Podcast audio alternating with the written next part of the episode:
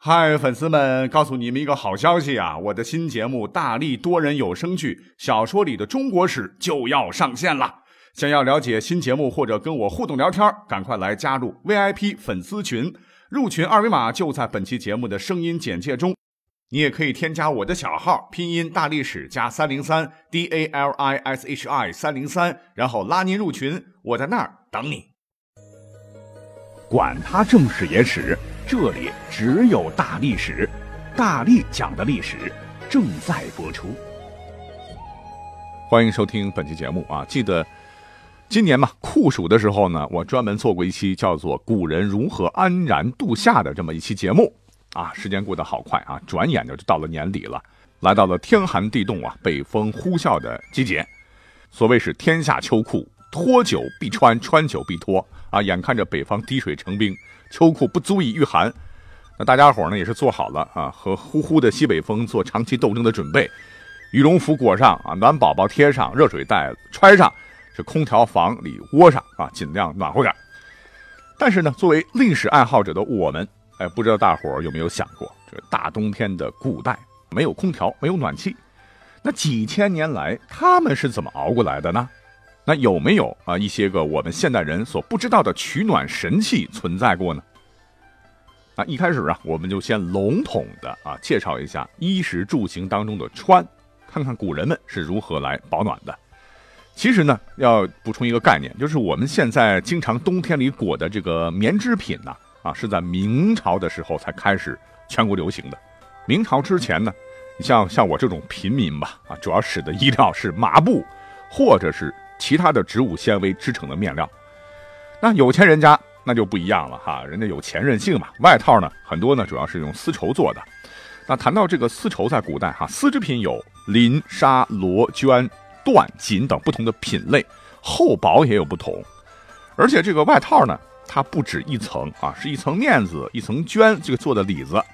如果呢只有这么两层啊，叫做夹衣，就类似现在的风衣了。再冷一点呢，就是会在衣服里边垫上一些的絮类，棉絮的絮啊。当然，这个絮类不仅仅是指棉花了，因为棉花刚才讲了，传入我国虽然很早啊，但是普及开来很晚了。那棉花之前垫的是什么呢？垫的是丝绸的下脚料啊，骆驼毛啊、羊毛啊、兔毛啊、牛毛啊、鸡毛啊、鸭毛啊，就是一堆毛吧。等到了东晋之后呢，随着民族融合，哎，毛纺织品也出现了啊。当然，平民是买不起的。还有另外一种保暖的材料啊，那就是什么动物的皮毛，什么灰鼠皮啦、狐狸皮啊，用来做这个大氅披风啊，是厚实又保暖。这个平民依然是买不起的。那除此之外呢？你想啊，屋外边零下十几度啊，要是只穿着衣服啊，你穿着再厚，可是感觉还是冷啊，因为这个手啊、头啊哈还露在外面，那怎么办呢？啊，那古人也不傻呀啊，他们会发明帽子呀。根据考古发掘哈。五代至宋朝，骑马出门的男子啊，会头戴风帽啊，一方面可以御寒，一方面可以抵挡风沙。在元朝呢，就出现了很多的皮暖帽啊、银鼠暖帽等等。到了明代，还出现了用狐皮类制作的暖耳，哎，就跟咱们现代人用的这个耳套非常的相似了。那手呢？啊，咱们现在有手套啊，古人也有。根据考古发掘啊，在马王堆的出土文物当中啊，就发掘出了这个。镂指短手套是用朱绫纹罗做的，非常的华贵哦。而北朝到明代啊，也有手套出土，而且全都是呃十指包住的这样的款式吧。手套上面呢还有精美的刺绣啊，即使拿到今天都非常的怀神。那我们就点到为止吧，穿的说完了哈。那么下面重点来了，因为我要给各位介绍几件古代的保暖神器哈。首先呢。这个天气冷，哎，我们现在都会，呃，拿个双层保温杯啊，泡点枸杞、茶叶、菊花啥的。那为了泡水方便呢，啊，咱们现代人呢还会用到暖水瓶儿，哎，热水这个烧开了以后呢，可以放到暖水瓶里备用。这个热水瓶啊，或者叫暖水瓶，是在西方出现的时间都比较晚，到中国的时候呢，差不多是清朝晚期了。但是呢，没有关系啊，因为我们的古人很聪明啊，他们有自个儿的办法让水或者食物来保温。那早在战国时期的古人呢，就发明了一种既能保温又能储冰的容器，它呢就是曾侯乙墓出土的最古老的铜剑否，哎，挺大的一个家伙啊，青铜造的。那它的最外面的部分呢，称之为鉴，鉴别的鉴啊。这个鉴里边呢，置一尊否啊，这个否是一种大肚子小口的一个盛酒的瓦器。那鉴于和尊否之间呢有较大空隙，那就相当于把小盆套在大盆里吧。夏天可以放入冰块啊，冬天则可以贮存温水，然后这个尊否内盛酒，哎，这样就可以喝到这个冬暖夏凉的酒了啊。因为酒的成分大部分也是水嘛，也算是一个保温容器。等到了宋朝呢，有一种叫做温盘的东西就被发明出来了，更加的高级。长什么样呢？啊，就是一种双层的碗吧。啊，它是由上下两层的瓷构成，上层瓷薄，下层瓷厚，中间是空的。在这个盘帮顶侧穿一至两个圆孔，小孔干嘛的呢？就是注热水用的，注水孔。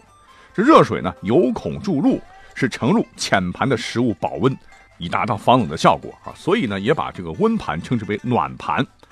那注意啊，这是咱们国家历史上一种独具材质的饮食器皿，哎，尤其在当时古代的北方官宴中啊得到好评。那其中呢，这个温盘还有很多的衍生器物了，比如说温酒壶、温碗、温盏、温盅等，哎，让喝的吃的哈不冷掉，以免拉肚子。好，那问题来了哈，刚才讲到了，是天气寒冷的时候，咱们有暖水袋或者是暖手宝，但是在古代的冬天，古人们想要暖手的话，有什么东西可以随身带着来取暖呢？各位知道答案吗？答案就是手炉。这个手炉啊，形制如小瓜大小，可以随手提动，材质基本上是铜制的啊，造型有圆的、有方的、有八角的，还有瓜果样式的，应有尽有。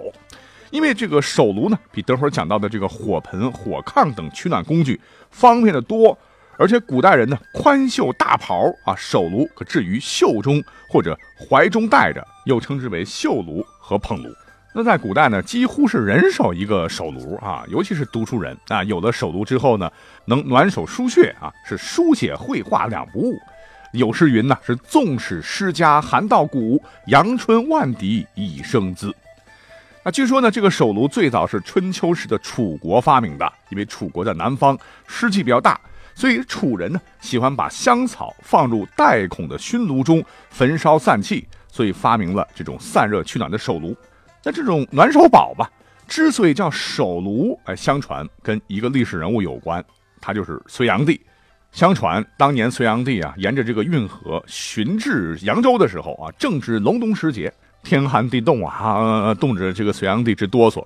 当时扬州市的县令啊，叫做徐武，为了接驾，即命扬州民间铜匠精致了一个小铜炉，内置火炭，呈送给了隋炀帝。这隋炀帝用着很高兴啊，就即兴命为手炉。那这个手炉在明清的时候是最盛行的啊，清末以后是逐渐衰落了。那么现在基本上看不见了。那除了手炉，哎，各位想想，我们这脚也冷啊，哈，怎么办呢？哎，不怕啊，古代有汤婆子。什么叫汤婆子呢？汤水的汤，古代这个汉语当中就是指滚水啊。这个婆子呢，就是一种戏称啊，就是指陪伴人睡眠的一种功能了。汤婆子其实就是什么东西？是足炉，哈哈，就是材质跟手炉差不多。除了铜制的呢，还有瓷制的啊，就是一个扁扁的圆壶，但是比这个手炉要大得多。上方呢开有一个带螺帽的口子，这个热水从这个口灌进去，然后旋好这个螺帽，再塞到一个相似大小的布袋啊，踩在脚上，或者是放到被窝里，那晚上睡觉是十分的暖和呀。那关于汤婆子这个古诗里边写的也比较多了哈，比方说宋代诗人黄庭坚他就写过说：“千钱买脚婆，夜夜睡到明。”啊，看来汤婆子那就是古代版的暖水袋呀。那除了这些个呢，那大冬天家里边该怎么搞呢？啊，古人有办法啊，最常见的设备呢就是神仙炉，嘿，也就是火盆。呃，材质是有泥做的啊，也有铁做的。别看一个小小的火盆，那也有历史嘞啊。据史料记载，这个火盆呢，最早起源于黑龙江地区，据说是在三国时期开始使用的。那传到今天呢，已经有两千年的历史了。那直到上个世纪七八十年代，这火盆使用的还是比较多的哈，一家一个。那现在可能还剩下一些个农村地区还在使用吧。那么早年曾有民间的歌谣啊啊，就把整天守着火盆的人呢，形容为有福之人啊。这个歌谣不知道各位听过没有啊？叫老太太小媳妇儿，一个一个有福人儿啊，不做饭不淘米儿，坐在炕上烤火盆。怎么来说呢？就是当时啊，这个物质极度匮乏吧，严冬时节，窗外风雪呼呼响，那全家人呢坐在热炕头上啊，守着火盆，讲故事啊，唠嗑啊，剪窗花啊，纳鞋底儿啊，一边做游戏啊，烤个地瓜、爆米、红薯什么的，都挺有意思的哈。不过现在呢，都属于历史的记忆了。那好在北方现在很多地方啊，那还在烧炕，啊，就这也是一种非常传统的取暖方式吧啊。那么说到了炕啊，其实在古代呢也有更高级的方式。因为古代没有暖气啊，没有关系，要让整个屋子热起来怎么办呢？古代人家有火墙。那各位可能不太清楚火墙是什么玩意儿，它其实呢跟火炕的制造原理是相似的，就是房子里边的墙体，这个中间呢是空的，然后跟这个炉灶相连，或者是外边的墙面哈留个洞，然后呢穷人家烧柴火烧秸秆，富人家烧柴烧炭。就是利用这个热空气上升的原理啊，墙体里边有很多的热空气，可以向室内呢来辐射热量。那么在我国呢，这个火墙这种取暖的方式啊，很早就出现了。那么考古学家呢，曾经在秦朝的兴乐宫的遗址上就发现了火墙的做法。那它做法就是两块啊简瓦相扣，做成管道啊，包在墙的内侧，与灶相连通。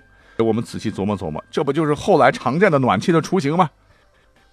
当然了，人家皇帝更牛掰了哈！就宫殿里边呢，人家有专门的这种空调房，哎，或者叫温调房来过冬。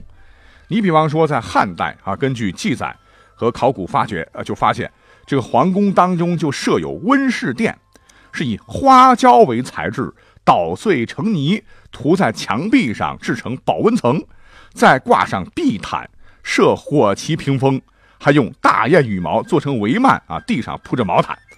啊，你想想，在这样的空调房间里啊，冬天自然不会感到寒冷。哎，这就是皇宫中高大上的空调房，唤作椒房殿啊，花椒的椒。